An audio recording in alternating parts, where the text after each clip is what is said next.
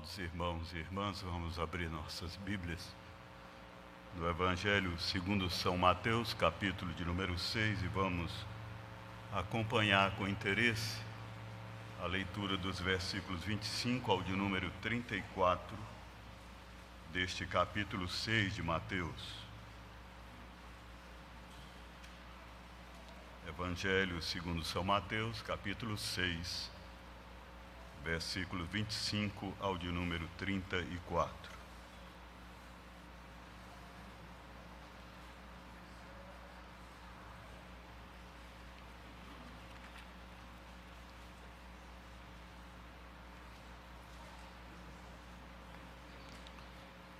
Por isso vos digo: não andeis ansiosos pela vossa vida, quanto ao que haveis de comer ou beber, nem pelo vosso corpo quanto ao que haveis de vestir.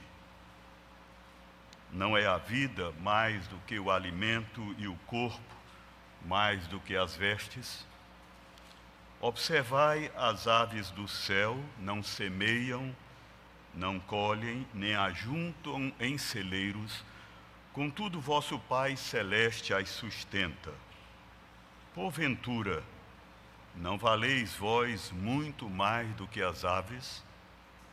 Qual de vós, por ansioso que esteja, pode acrescentar um côvado ao curso da sua vida? E por que andais ansiosos quanto ao vestuário? Considerai como crescem os lírios do campo.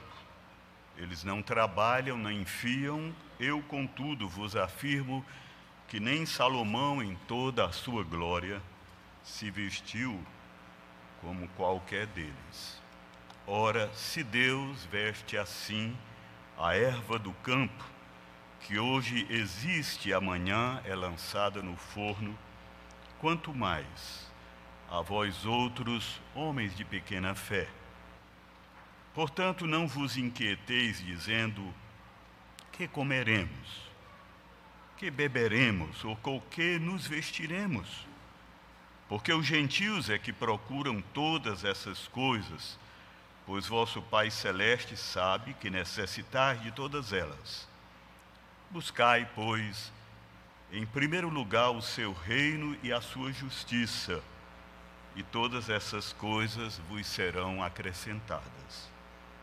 Portanto, não vos inquieteis com o dia de amanhã pois o amanhã trará os seus cuidados, basta ao dia o seu próprio mal. Que Deus, irmãos e irmãs, na sua graça, nos dê o entendimento e também um coração obediente à exposição e à aplicação da sua palavra. Amém.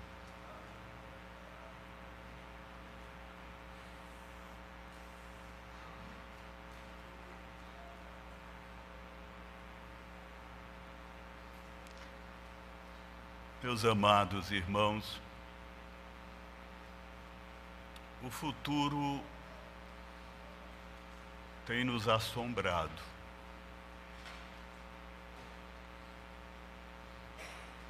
As nossas vidas estão cheias de medos.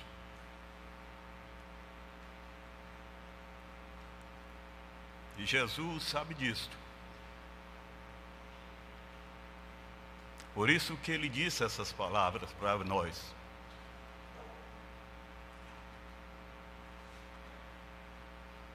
Jesus também viveu numa época de ansiedade, mas ele era um homem sem ansiedade. E ele quer nesta manhã nos ensinar que é melhor viver sem ansiedade do que com ansiedade que é possível, é realista vivermos sem ansiedade. Não é impossível nem é romantismo. E ele vai nos ensinar nesta manhã como vencer a ansiedade, como removê-la da vida, como viver uma vida serena, na paz de Deus, no exercício de uma fé confiante no cuidado paternal de Deus. Este é um texto, irmãos, muito amado, mas muito negligenciado. É um texto que não contém apenas alguns conselhos de como devemos viver. Porque a Bíblia não é um livro moral, irmãos, de lições morais, nem um livro de virtudes. A Bíblia é a palavra autoritativa de Deus e que sempre tem a última palavra sobre os assuntos da vida. E nesta manhã você vai ouvir a última palavra sobre a ansiedade e a vitória sobre ela. Por isso eu vos digo, diz Jesus, não andeis ansiosos pela vossa vida, quanto ao que haveis de comer ou beber, nem pelo vosso corpo, quanto ao que haveis de vestir. Jesus reconhece, irmãos, a importância dessas necessidades na nossa vida. Todos nós precisamos de alimento, todos nós precisamos de água, todos nós precisamos de roupa.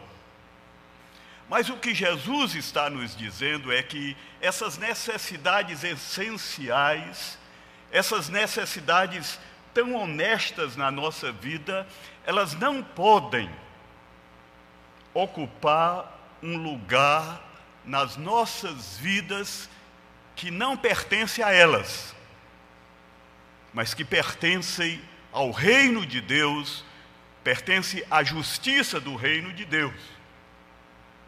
É preciso colocar essas necessidades honestas, verdadeiras, essenciais no seu devido lugar. Portanto, não andeis ansiosos pela vossa vida quanto às necessidades fundamentais para manter esta vida, quer seja a alimentação, quer seja as vestimentas. Por quê, irmãos? Porque a busca pelos meios de vida, pode sacrificar a própria vida. A busca pelos meios de vida pode sacrificar a própria vida cristã.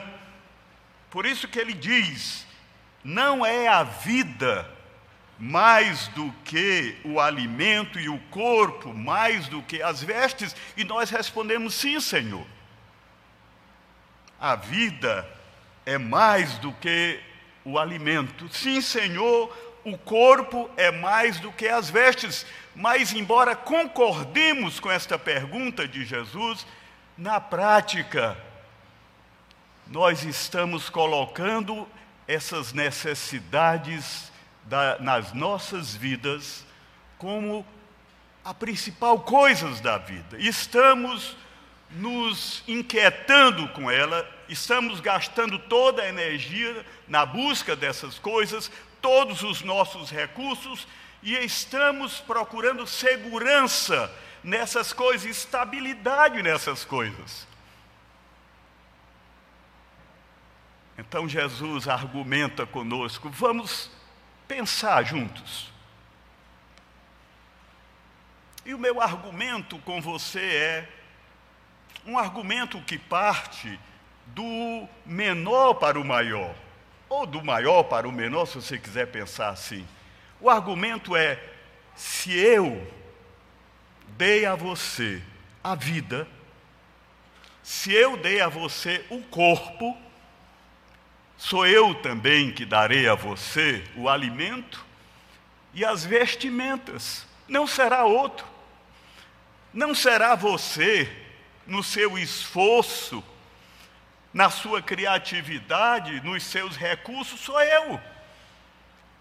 Eu que crio, eu visto o que eu crio, Eu que crio, eu alimento o que eu crio. Daí ele vai ilustrar este princípio com a seguinte ilustração: observai as aves do céu. Elas não semeiam, elas não colhem, elas não juntam em celeiro, contudo, vosso Pai Celestial as sustenta. Portanto, não confie nas suas atividades laborais. Você que semeia, você que colhe, você que armazena o, o fruto do seu trabalho, não confie nisto. Não é isto que mantém a sua vida. O que mantém a sua vida é a bênção de Deus, é a mão amorosa de Deus que cuida de você. Portanto, Jesus está dizendo: o meu argumento de que se eu dei o maior, eu, dou, eu darei o menor, eu convido vocês a observarem a criação. Mas não observarem a criação pela criação, mas observem a minha presença na criação. Observem como eu cuido da minha criação. Observem, por exemplo, os pássaros. eles não tão, estão inquietos com o alimento, eles não estão ansiosos pelo alimento, eles estão serenamente sendo alimentados por mim. Portanto, a natureza, a criação é uma vitrine do meu cuidado pela minha criação. Aprendam, portanto, desses pássaros que Lutero dizia que eram os mestres das nossas vidas, os pregadores, os teólogos, ensinando a homens sábios a irem até a cozinha de Deus e verem Deus como um cozinheiro, um hospedeiro que cuida deles. É isto que Deus quer incutir em nossas mentes. A preocupação, irmãos, ela nasce da falta de confiança no cuidado de Deus. E ele segue nos seus argumentos dizendo: E por que andais ansiosos quanto ao vestuário? Considerai como crescem os lírios do campo. Eles não trabalham, eles não fiam, contudo vos afirmo que nem Salomão, em toda a sua glória, se vestiu como qualquer um deles. Deus veste a sua criação. Os lírios, irmãos, tem o seu colorido, a sua vida, porque Deus dá isso a eles. Portanto, Jesus está dizendo: observem a natureza, a minha criação, e vejam a minha presença nela, o meu cuidado por ela.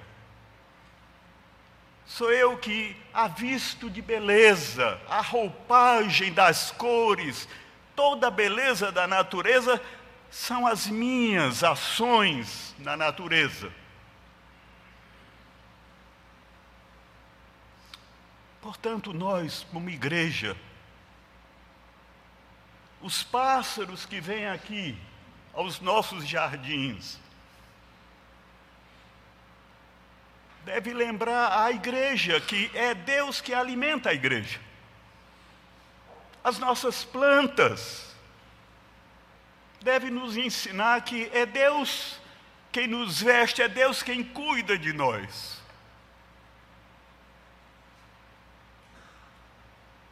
Spurgeon falava dos pássaros dizendo que eles amavelmente nos dizem: deixem o nervosismo de lado, as preocupações de lado, porque Deus cuida de nós. E no versículo 30, Jesus continua seus argumentos dizendo: Ora, se Deus veste assim a erva do campo que hoje existe e amanhã é lançada no forno, quanto mais vós, homens de pequena fé. E aqui está a raiz da, da ansiedade. Não é ausência de fé, é defeito na fé. Temos fé. Temos fé na providência de Deus. Temos fé no cuidado de Deus, mas a vida é assaltada por algumas necessidades, por algumas circunstâncias, e aí já duvidamos do cuidado de Deus, da sabedoria de Deus, do poder de Deus em nossas vidas. Portanto, o nosso problema com Deus é porque nós estamos oferecendo a Deus pouca fé. Se o nosso Deus fosse pequeno, irmãos, pouca fé estava adequado. Bastava pouca fé. Mas o nosso Deus é grande. Por isso é preciso uma grande fé neste grande Deus. Daí a queixa de Jesus com seus discípulos. Vocês estão ansiosos, preocupados, dominados pela inquietação, porque vocês têm pouca fé em mim como um pai cuidadoso. É interessante, irmãos, que o Novo Testamento usa essa expressão pouca fé sempre em relação aos discípulos. O problema está sempre neles. Uma pouca fé num grande Deus é que traz a ansiedade para dentro das suas vidas, a inquietação para dentro das suas vidas. Ora, se Deus faz isso com o menor da sua criação, com pássaros, com lírios, porque ele não faria com a coroa da sua criação, que são seus filhos. O problema, portanto, está em vocês, homens de pequena fé. Portanto, não vos inquieteis dizendo: que comeremos? Que beberemos? Ou com que nos vestiremos? Expressões carregadas de angústias. Porque os gentios, os que não são meus discípulos, os que não são cristãos, os não salvos, é que procuram todas essas coisas.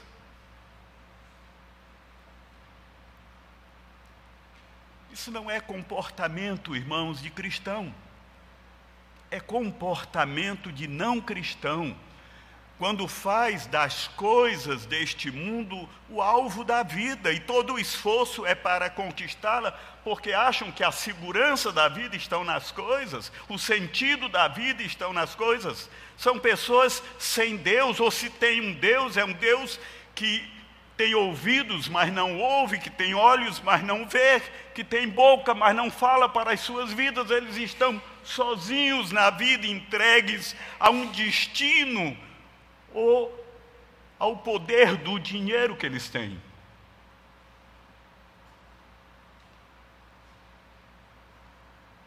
Os gentios é que procuram essas coisas pois vosso Pai Celeste sabe que necessitais de todas elas, não de algumas, ou da maioria, mas de todas, nada escapa para Deus.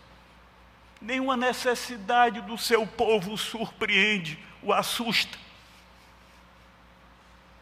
Deus sabe de cada uma das nossas necessidades. Isso me lembra, irmãos, Hodgson Taylor, que foi um missionário inglês na, na Ásia, principalmente na China. Século XIX, este homem sai da Inglaterra com sua família e os seus amigos se despedem com uma palavra de dúvida.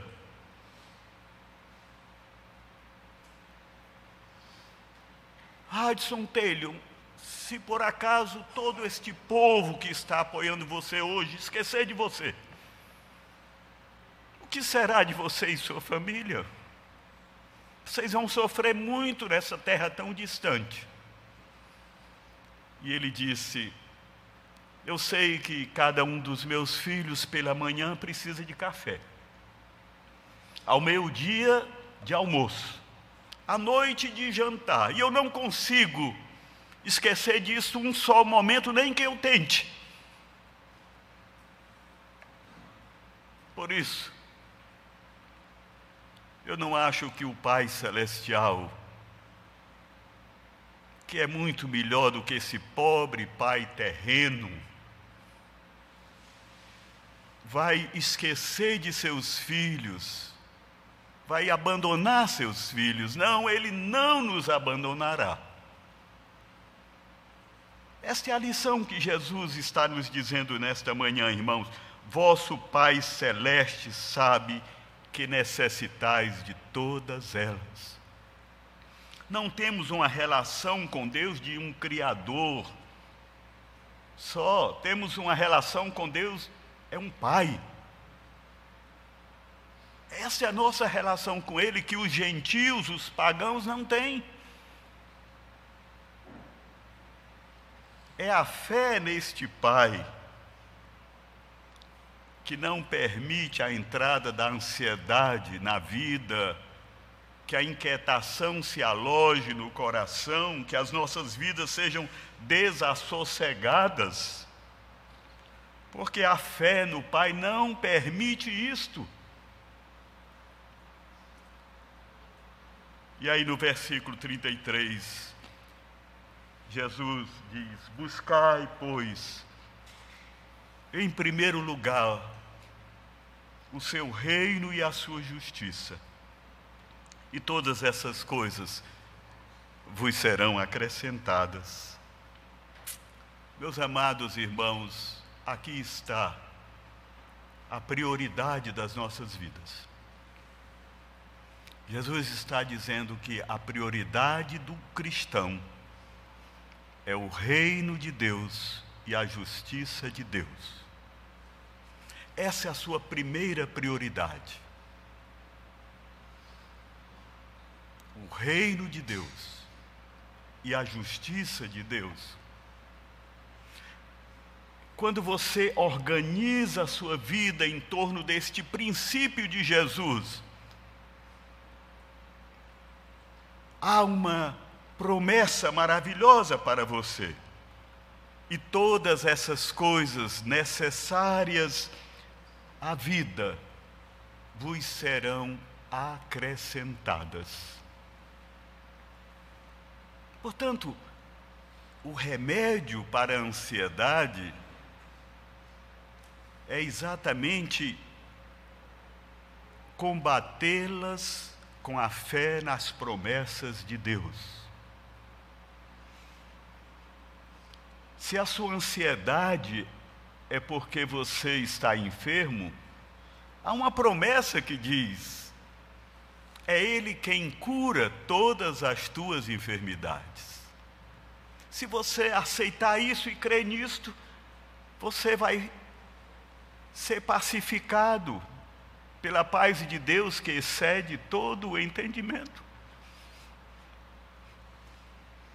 Se você está angustiado porque não sabe que direção tomar na vida. Há uma promessa de Deus que diz: Eu te instruirei, te ensinarei o caminho que deve seguir, e sob as minhas vistas te darei conselho. Aceite e creia nisto. Se você está ansioso porque pessoas estão ameaçando você, há uma promessa que diz: se Deus é por nós, quem será contra nós? Aceite e creia nisto. E eu poderia enumerar inúmeras situações de vida em que há uma promessa para você, para que você aceite a promessa e creia na promessa.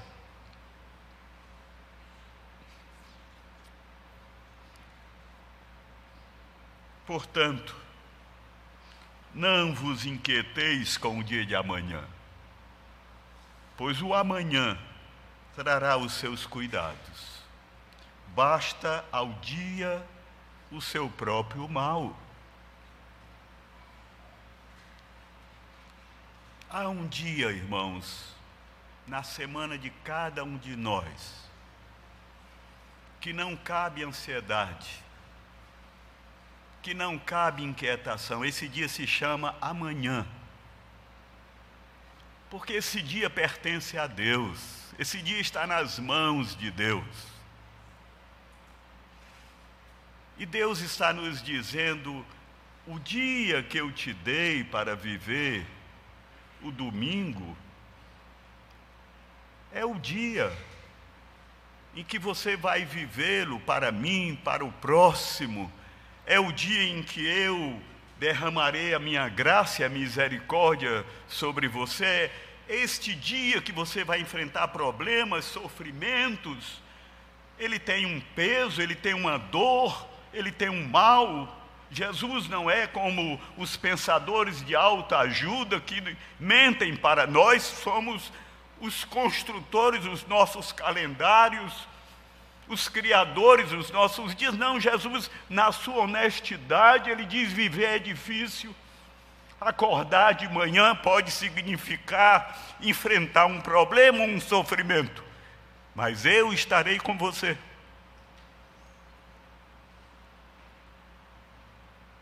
Eu estarei com você. Nessa hora você pode orar a mim. Traga as suas ansiedades em oração. Lance sobre mim suas ansiedades. E você vai experimentar a paz de Deus que excede todo entendimento, não uma paz em vez de problemas, mas uma paz em meio aos problemas da vida. Portanto, o que Jesus está nos dizendo é: seja um diarista da vida. Na vida cristã, nós somos diaristas, vivemos cada dia. E o futuro, o amanhã, que trará outros problemas, outros sofrimentos, que exigirá de nós novas abordagens, novas estratégias, eu estarei com você também nesse dia. Qual de vós, por mais ansioso que esteja, podeis acrescentar um côvado à sua existência?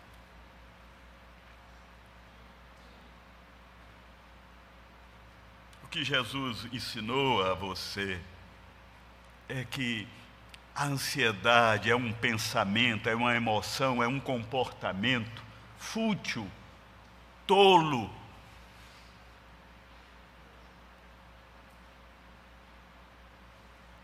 e que a ansiedade, na forma de um pensamento, de uma emoção, de um comportamento, é um indicador da fraqueza da sua fé. A ansiedade diz sobre você, diz sobre o que você pensa da vida, diz o que você pensa de Deus. Ela denuncia você espiritualmente homens de pequena fé, mulheres de pequena fé.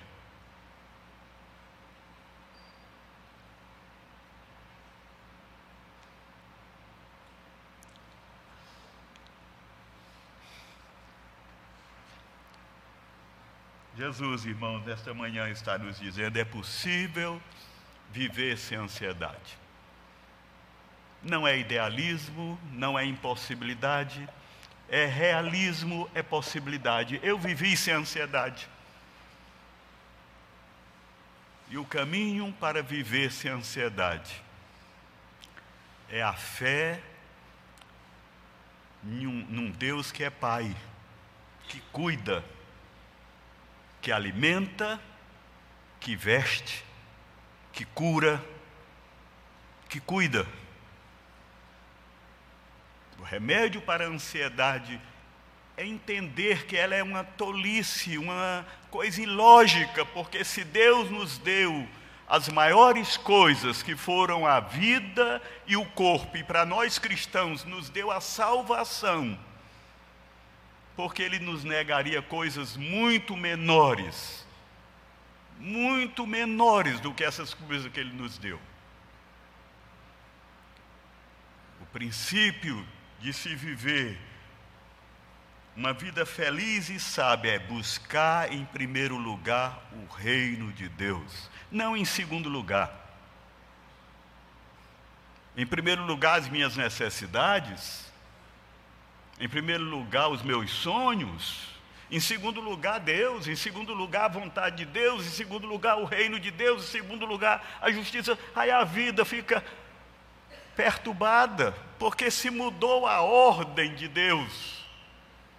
Mas quem coloca Deus, o seu reino e a sua justiça em primeiro lugar, encontra um organizador da vida. A vida encontrará serenidade, encontrará paz, encontrará descanso, encontrará aquilo que está faltando, irmãos, na maioria das pessoas nos dias de hoje, que estão assombradas, assustadas com o futuro, porque estão pensando que estão sozinhas na vida, que o futuro depende do agir delas, que se elas semearem com cuidado, se elas colherem com cuidado, se elas armazenarem com cuidado, elas terão muita vida, porque terão muitas coisas. E Jesus diz: a vida de um homem não consiste na abundância das coisas que ele tem. E de que adianta o homem ganhar o mundo inteiro e perder a sua alma?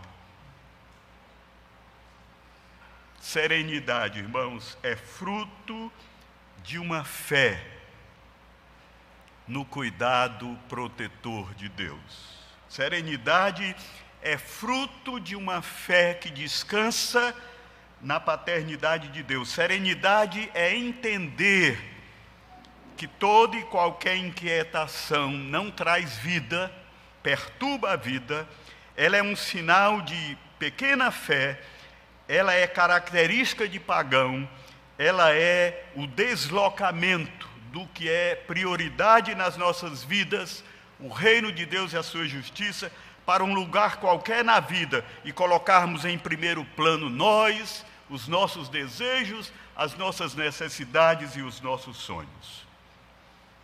Buscai, pois, em primeiro lugar o seu reino e a sua justiça, e todas as demais coisas vos serão acrescentadas. Que Deus, irmãos, nos dê a graça de entendermos esses princípios espirituais, que suas ilustrações fiquem dentro de nós. E que a partir de hoje, irmãos, caminhemos em fé com nosso Deus dia após dia, entendendo que o futuro está nas mãos de Deus. E quando ele chegar, Deus estará conosco e ele nos ajudará a enfrentar seus problemas, seus sofrimentos, seus desafios. Porque o Deus, irmão, das nossas vidas não nos abandona, é um Deus próximo, é um Deus que cuida, é um Deus que veste, é um Deus que alimenta, é um Deus que nos protege. Que Deus nos dê esta sabedoria para entendermos isto e para adotarmos como princípios de vida isto que Jesus nos ensinou nesta manhã. Amém.